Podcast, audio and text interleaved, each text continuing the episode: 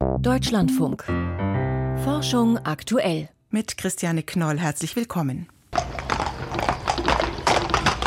Ein vorbeigaloppierendes Pferd müssen Sie nicht sehen, um es zu erkennen. Aber in vielen Fällen schweigen die Dinge. Wie Blinde sie trotzdem wahrnehmen können, dazu später mehr. Beginnen werden wir aber mit einem besonders brisanten Fall von mutmaßlicher Forschungsfälschung. Besonders brisant deshalb, weil der Beschuldigte eine Koryphäe ist. Er forscht unter anderem zu Schlaganfall und im schlimmsten Fall haben die Teilnehmer einer klinischen Studie einen Wirkstoff verabreicht bekommen, der bei weitem nicht hält, was er verspricht. Einordnen kann uns das Ganze jetzt mein Kollege Volkert Wildermuth. Er ist zugeschaltet aus Berlin. Volkert, es geht um Berislav Slokowitsch. Wer ist der Mann? Ja, das ist ein wirklich renommierter und vor allem ein viel zitierter Hirnforscher. Der arbeitet an der University of Southern California. Er ist ein Spezialist für die Blut-Hirn-Schranke und die spielt ja bei vielen Krankheiten eine Rolle. Er selbst forscht speziell an Schlaganfall und Alzheimer. Und Slokowitsch, der hat auch ein Start-up gegründet, ZZ Biotech. Und das hat aufbauend auf seinen Ideen ein Medikament entwickelt, das die Folgen von Schlaganfällen abmindern soll. Nach einer ersten Studie hat dieses Medikament Medikament tatsächlich auch den Fast-Track-Status erhalten. Der sorgt für eine beschleunigte Zulassung. Und damit die dann stattfinden kann, braucht es noch eine große Phase-3-Studie. Und die planen im Moment die National Institutes of Health mit 1400 Teilnehmenden.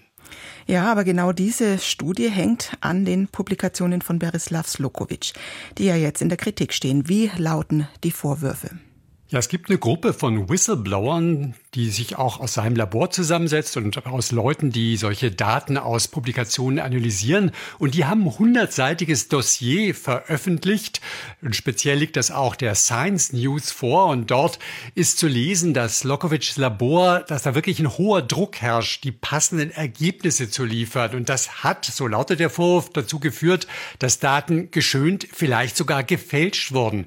Es geht um 35 Publikationen, also eine ganze Menge. Und die wurden zusammen über 8000 Mal zitiert. Die haben also auch durchaus Einfluss gehabt.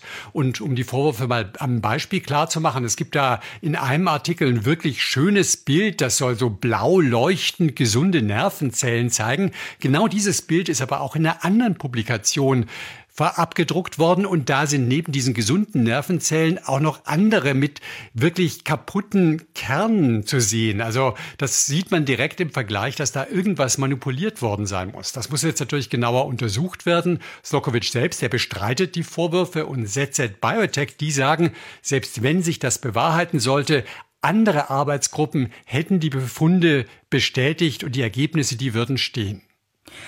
Die Artikel waren ja auch die Basis für das Medikament, das jetzt an Schlaganfallpatienten erprobt wird. Spielt es da keine Rolle mehr? Ja, das ist im Grunde doch das zentrale Problem. Es gab bereits eine Phase-2-Stufe zu diesem Medikament und auch da haben diese Whistleblower ziemliche Kritik dran geübt. Zum einen ist es so, dass die Wirksamkeit nicht besonders gut war. Das kann man vielleicht noch erklären, damit dass die Studie relativ klein war. Aber was wirklich problematisch ist, es gab deftige Nebenwirkungen. In der ersten Woche nach der Behandlung sind sechs von 66 Patienten verstorben, die dieses Medikament erhalten haben. Das ist jetzt vielleicht nicht ganz so dramatisch, wie sich das anhört, weil das waren wirklich schwerkranke Patienten. Aber der Placebo-Gruppe, da ist eben nur einer unter 44 gestorben, also deutlich weniger. Im weiteren Verlauf Verlauf habe sich die Sterblichkeit dann aber angeglichen. Das betont ZZ Biotech und sagt, deshalb wäre das gar nicht so dramatisch. Auch sei die Studie gar nicht darauf ausgelegt gewesen, große Effekte zu zeigen. Science zitiert allerdings den Neurologen Eric Smith und der sagt, unter diesen Umständen würde er an dieser geplanten Phase 3 Studie in jedem Fall nicht teilnehmen. Wie geht's denn jetzt weiter? Ja, das ist so ein bisschen unklar. Die University of Southern California, die hat sich jetzt gerade gemeldet und gesagt, sie wird jetzt sich diese Publikation ganz genau anschauen. Auch andere von Berislav Slokowitsch. Sollte sich dann diese Vorwürfe bestätigen, dann würde das wirklich auch die Alzheimer-Forschung mit betreffen. Das wäre dann schon der zweite Schlag, denn da ist im Juli der Alzheimer-Forscher Marc Tessier-Lavin als Präsident der Stanford University zurückgetreten, nachdem es auch an Publikationen aus seinem Labor große ähm, Kritik gab und Fehler nachgewiesen wurden. Und was jetzt diese Studie betrifft, die National Institutes of Health haben dieses umfangreiche Dossier vorliegen. Das wird jetzt genau geprüft. Aktuell noch kein Kommentar, aber es gibt schon Zweifel, ob diese große Studie wirklich wie geplant bald starten kann. Und die war ein, auch ein Hoffnungsträger, muss man sagen, für Schlaganfallpatienten. Ein neuer Fall von Whistleblowing. Der renommierte Hirnforscher Berislav Slokovic soll Studienergebnisse manipuliert haben. Danke, Volker Wildermuth nach Berlin. Der UN-Klimagipfel wirft seine Schatten voraus. Heute wurden gleich zwei große Berichte veröffentlicht. Einmal die jüngsten Treibhausgasbefunde der Weltmeteorologieorganisation. Der Gehalt, der CO2-Gehalt der Erdatmosphäre hat mit 50 Prozent über dem vorindustriellen Niveau einen neuen Spitzenwert erreicht. WMO-Generalsekretär Petteri Talas heute in Genf. Praktisch der ganze Planet erlebt eine Zunahme von Hitzewellen. Auf dem halben Planeten sind Überschwemmungen häufiger geworden und auf einem Drittel des Planeten Dürren. Dieser Trend wird sicher bis 2060 so weitergehen. Nahtlos fügt sich da der Lancet Countdown Report an. Der beobachtet die Folgen der Klimakrise für die Gesundheit und macht mehr als deutlich, wie gefährlich die Entwicklung für uns alle wird. Volker Mrasik fasst die Ergebnisse zusammen. Der neue Lancet Countdown beschreibt, wie sehr die gesundheitlichen Risiken zunehmen, wenn die Welt Kohle, Erdöl und Erdgas unbeirrt weiter nutzt wie bisher. Der Bericht enthält zum ersten Mal ein Szenario für eine 2,7 Grad wärmere Welt. Darauf steuern wir im Moment immer noch zu. Unter den über 100 Autorinnen und Autoren ist auch der franco-australische Forscher Louis Jamin vom University College in London. Unsere Prognosen zeigen, die Gesundheitsgefahren durch einen ungebremsten Klimawandel nehmen beinahe exponentiell zu. Betrachten wir zum Beispiel globale Todesfälle durch extreme Hitze. Seit Beginn des Jahrhunderts sind sie bereits um 85 Prozent gestiegen. Bis 2050 könnten sie noch einmal um 370 Prozent zunehmen und die Zahl verlorener Arbeitsstunden durch Hitze um 50 Prozent. Bis 2050 ist es gar nicht mehr so weit, nur noch 27 Jahre. Da werden wir sehr, sehr schnell sein. Europa sticht dabei im wörtlichen Sinne als Hotspot heraus, mit jährlich 700 Hitzetoten auf eine Million Einwohner in den letzten fünf Jahren, vornehmlich in der Altersgruppe ab 65. Nach den Daten ist das die höchste Zahl auf allen Kontinenten.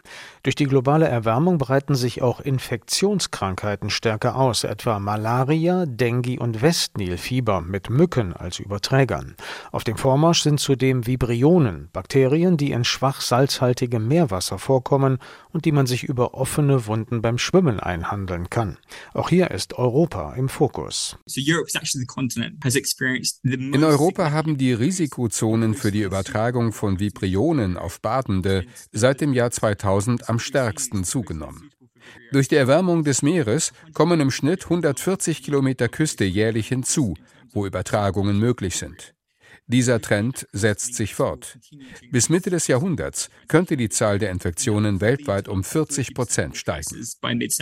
Kritisch ist das zum Beispiel an der Ostsee, denn ihr Wasser ist schwach salzhaltig. Dort kam es schon zu Todesfällen durch die Infektion mit Vibrionen.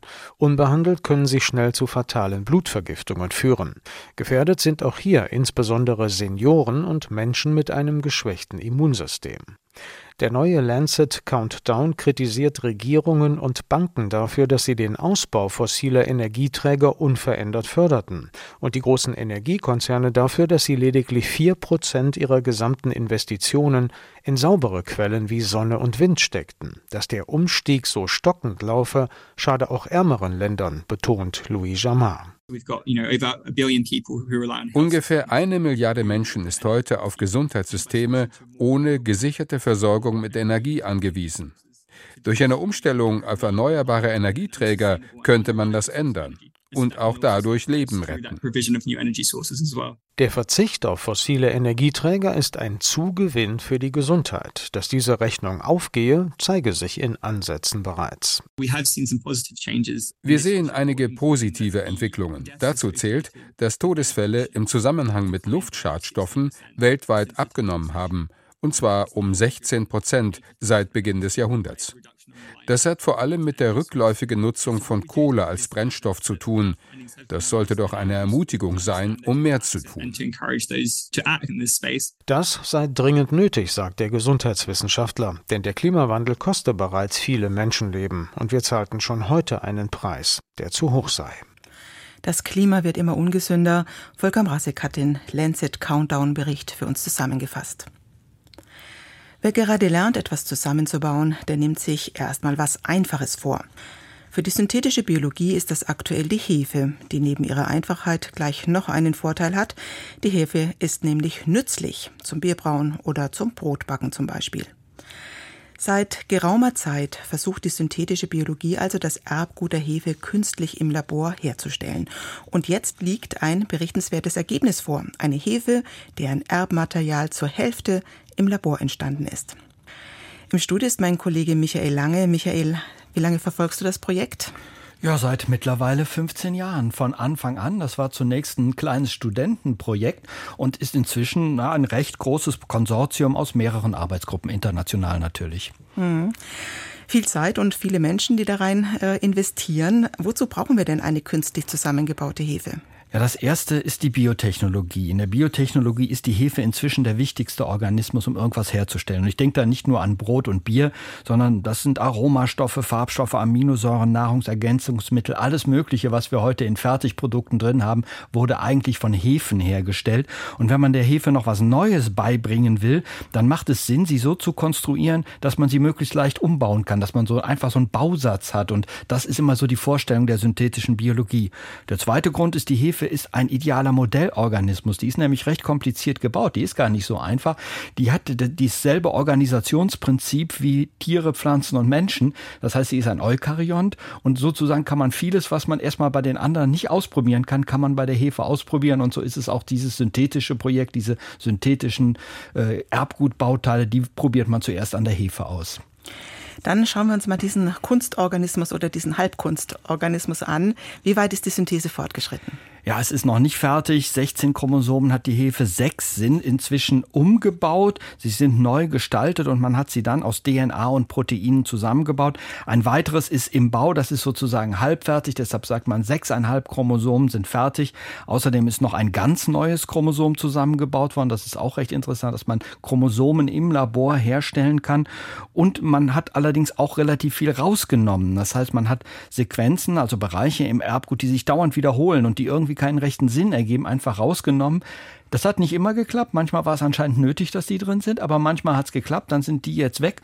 Und so hat man jetzt eine Art umgeordneten, umgeordnete Hefe. Also sie hat ein anderes Genom, in dem man viel besser mit zum Beispiel der Genschere CRISPR-Cas schneiden kann. Man weiß ganz genau, wo was ist. Es ist alles schön geordnet. In der Natur arbeiten oft Gene zusammen, die auf ganz verschiedenen Chromosomen sitzen. Ist hier nicht der Fall. Und man hat manchmal Steuerungsfaktoren, da weiß man nicht, was die sollen. Und hier weiß man alles, was man soll. Man, man versteht es. Und eine solche Hefe zum Verstehen und Umbauen hat man jetzt gebaut. Also nicht nachgebaut, sondern umgebaut. Ja. Aber ist es dann überhaupt noch eine Hefe? Ja, das ist die Frage. Also sie sieht anders aus, ihr Erbgut sieht anders aus, aber wenn man sie sich anschaut, sieht sie genauso aus. Alles, was eine Hefe zur Hefe macht, ist noch da. Also man kann sie durchaus als Hefe bezeichnen, Gattung Saccharomyces. Ob es jetzt auch noch dieselbe Spezies ist, das ist eine andere Frage, hängt von der Artdefinition ab. Sie sieht ja anders aus, sie hat andere Gene. Und ich würde sagen, hier könnte eine neue Art entstehen, wenn diese Hefe sich selbstständig weiterentwickelt.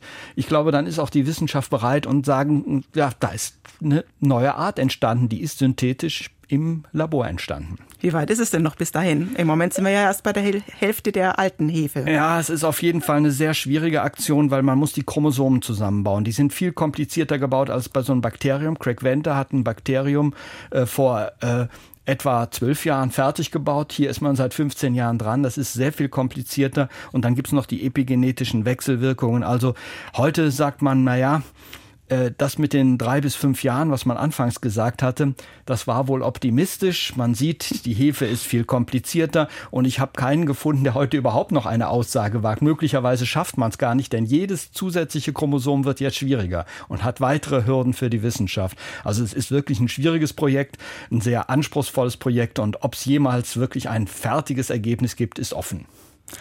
Michael Lange über die Fortschritte auf dem Weg zur künstlichen Hefe. Danke dir. Künstliche Intelligenz könnte für blinde und sehbehinderte Menschen ein Segen sein. Im Prinzip schaffen es Computersysteme schon ganz gut, Alltagsgegenstände wie Bücher oder Gläser zu erkennen. Würde man die Technologie jetzt in eine smarte Brille integrieren, könnte sie einer blinden Person erklären, was sich in ihrer Umgebung befindet. Tische, Stühle, Teller und so weiter. Aber wie gesagt, könnte, denn wie soll sie all diese Informationen rüberbringen, ohne den Menschen zu überwältigen? Vielleicht mit Akustik Touch, akustischer Berührung. Was es damit auf sich hat und ob die Idee funktionieren könnte, hat Piotr Heller recherchiert. Die Idee ist simpel. Eine blinde Person setzt eine smarte Brille mit integrierter Kamera auf. Die filmt die Umgebung und erkennt dort mittels künstlicher Intelligenz Alltagsgegenstände. Diese Informationen gibt sie an ihren Träger weiter. Doch würde sie ständig über alle Gegenstände in der Umgebung informieren, könnte das kein Mensch verarbeiten. Darum hat Howie Su von der Technischen Universität Sydney jüngst eine solche Brille erforscht, mit der man praktisch nur einen kleinen Teil der Umgebung abtastet. They actually use their head movement and they actually have a sort of small range or narrow cone in front of them. Die Person bewegt ihren Kopf und tastet so ihre Umgebung ab. Man kann es sich vorstellen, als hätte sie eine Taschenlampe auf dem Kopf. Und das System gibt ihr zu allem, worauf der schmale Strahl dieser Taschenlampe fällt, ein Feedback. Dieses Feedback ist keine Sprache. Das System sagt nicht, da ist eine Tasse oder ein Buch.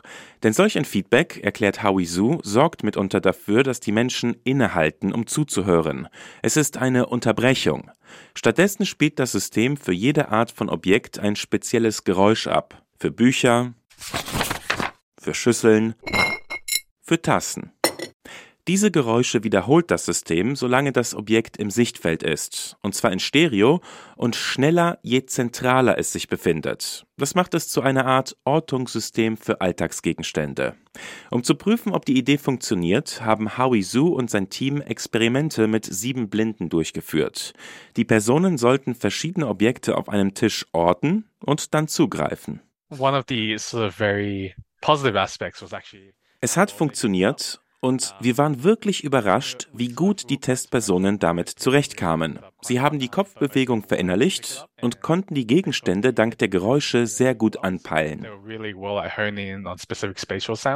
Um es mal in Beziehung zu setzen, die Testpersonen kamen ähnlich gut zurecht wie in einem idealisierten Szenario, bei dem die Gegenstände selbstständig Geräusche aussendeten. Die meisten sagten, ich konnte meine Umgebung dadurch viel besser verstehen. Es ist also tatsächlich etwas, das Blinden im Alltag helfen könnte. Doch noch ist es nicht so weit. In der Studie ging es zunächst nur darum, zu erforschen, ob Menschen überhaupt mit dieser Art von Assistenzsystem zurechtkommen und die Informationen verarbeiten können. Ob das im Alltag, außerhalb des experimentellen Settings auch klappt, unklar. Ohnehin erkennt das System bislang nur vier Arten von Gegenständen. Tassen, Flaschen, Schüsseln, Bücher.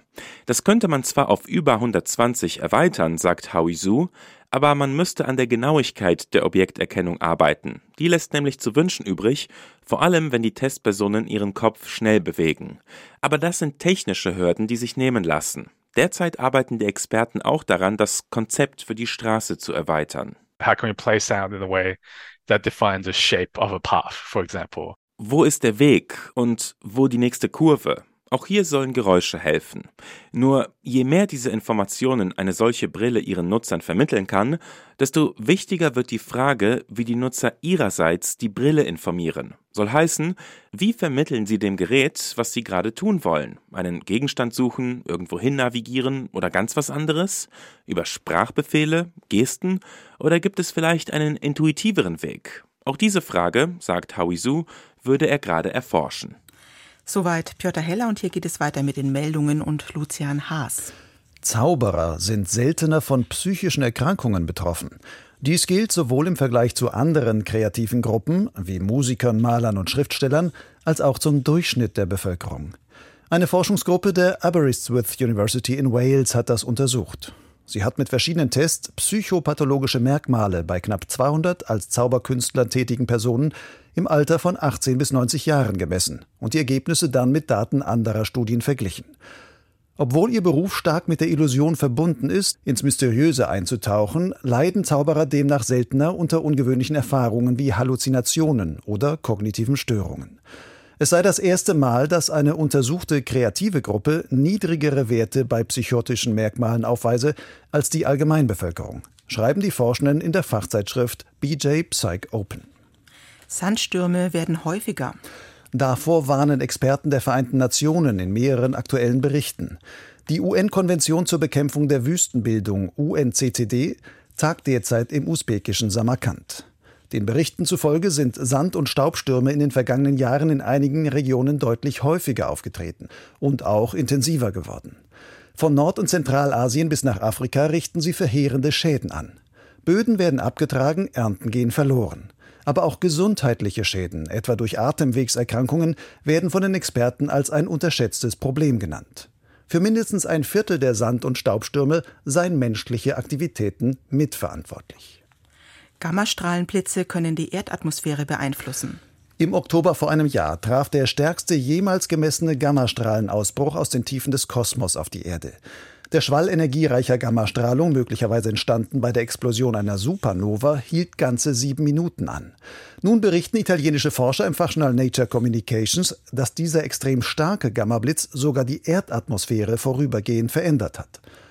Satellitenmessungen zeigten, dass die Gammastrahlen elektrische Felder in der oberen Atmosphäre, der sogenannten Ionosphäre, auf ungewöhnliche Weise verschob. Auf den Daten leiten die Forscher auch eine Warnung ab. Sollte jemals ein ähnlich starker Gammablitz in größerer Nähe zur Erde zünden, könnten solche Effekte sogar die Ozonschicht zerstören. Dann wäre das Leben auf der Erde nicht mehr vor der UV-Strahlung der Sonne geschützt. Die Wahrscheinlichkeit eines solchen Ereignisses schätzen sie allerdings als sehr gering ein. Wenn zwei sich streiten, profitiert der Nachwuchs. Diese überraschende Erkenntnis haben britische Biologen bei der Beobachtung von Zwergmangusten in Afrika gewonnen. Das ist eine kleine insektenfressende Raubtierart. Zwergmangusten leben in kleinen Gruppen. Zwischen ihnen kommt es häufig zu Konflikten. Die Forschenden erwarteten, dass dort, wo es mehr Konflikte gibt, die Überlebensrate des Nachwuchses geringer ist. Sie stellten jedoch genau das Gegenteil fest. Je größer die Rivalität zwischen den Mangustengruppen, desto mehr entwickeln die Elterntiere ein generell wachsames Verhalten. Sie achten verstärkt auch auf andere Fressfeinde und warnen ihre Gruppenmitglieder häufiger vor Gefahren. Das erhöht letztlich die Sicherheit der Jungtiere. Die Studie ist in den Proceedings of the Royal Society B veröffentlicht. Vögel in den Tropen sind stark mit Quecksilber belastet. Das haben Forschende der University of California in Los Angeles herausgefunden, als sie mehrere tausend Blutproben und Federn von Vögeln aus neun Ländern Mittel- und Südamerikas sowie der westindischen Inseln untersuchten. Sie fanden einige der höchsten Quecksilberkonzentrationen, die jemals bei Singvögeln nachgewiesen wurden. Als Hauptursache konnten sie in vielen Fällen den Goldbergbau ausmachen. In Federproben aus tropischen Regionen, in denen Gold handwerklich abgebaut wird, waren die Quecksilberkonzentrationen fast viermal so hoch wie anderswo. Sternzeit, 15. November. Der Musiker aus Hannover und der englische Himmel. Auf dem Grabstein von Friedrich Wilhelm Herschel steht Caelorum perupit claustra. Er durchbrach die Grenzen des Himmels. Zumindest für das Sonnensystem stimmt das, denn er hat den Planeten Uranus entdeckt. Herschel, der vor 285 Jahren auf die Welt kam, war ein virtuoser Oboist und Violinspieler. Mit 14 trat er in Hannover ins Militär ein und gelangte durch die Verlegung seines Regiments nach England. Schließlich ließ er sich in Bath nieder, arbeitete dort als Organist und Musiklehrer. Er lernte den damaligen britischen Hofastronomen Neville Maskelyne kennen, der sein Interesse an der Astronomie weckte. Da sich Herschel den Kauf eines guten Fernrohrs nicht leisten konnte, eignete er sich selbst die Fähigkeiten zum Teleskoppau an. Mit seinen Instrumenten wollten er und seine Schwester Caroline eine möglichst vollständige Liste aller sichtbaren Sterne und Nebel erstellen. Dabei bemerkten sie 1781 den Planeten Uranus. Erstmals wurde den seit der Antike bekannten Planeten von Merkur bis Saturn ein weiteres Objekt hinzugefügt. Im Jahr 1800 experimentierte er mit einem Prisma, das das Sonnenlicht in seine Farben zerlegte und entdeckte dabei die Infrarotstrahlung. Aus seinen Sternzählungen leitete Herschel eine linsenförmige Gestalt der Milchstraße ab. Er ging fälschlicherweise davon aus, dass alle Sterne die gleiche Helligkeit besäßen und vermutete daher die Sonne nahe der Mitte des Systems. Die Grenzen der Milchstraße hat er also nicht durchbrochen.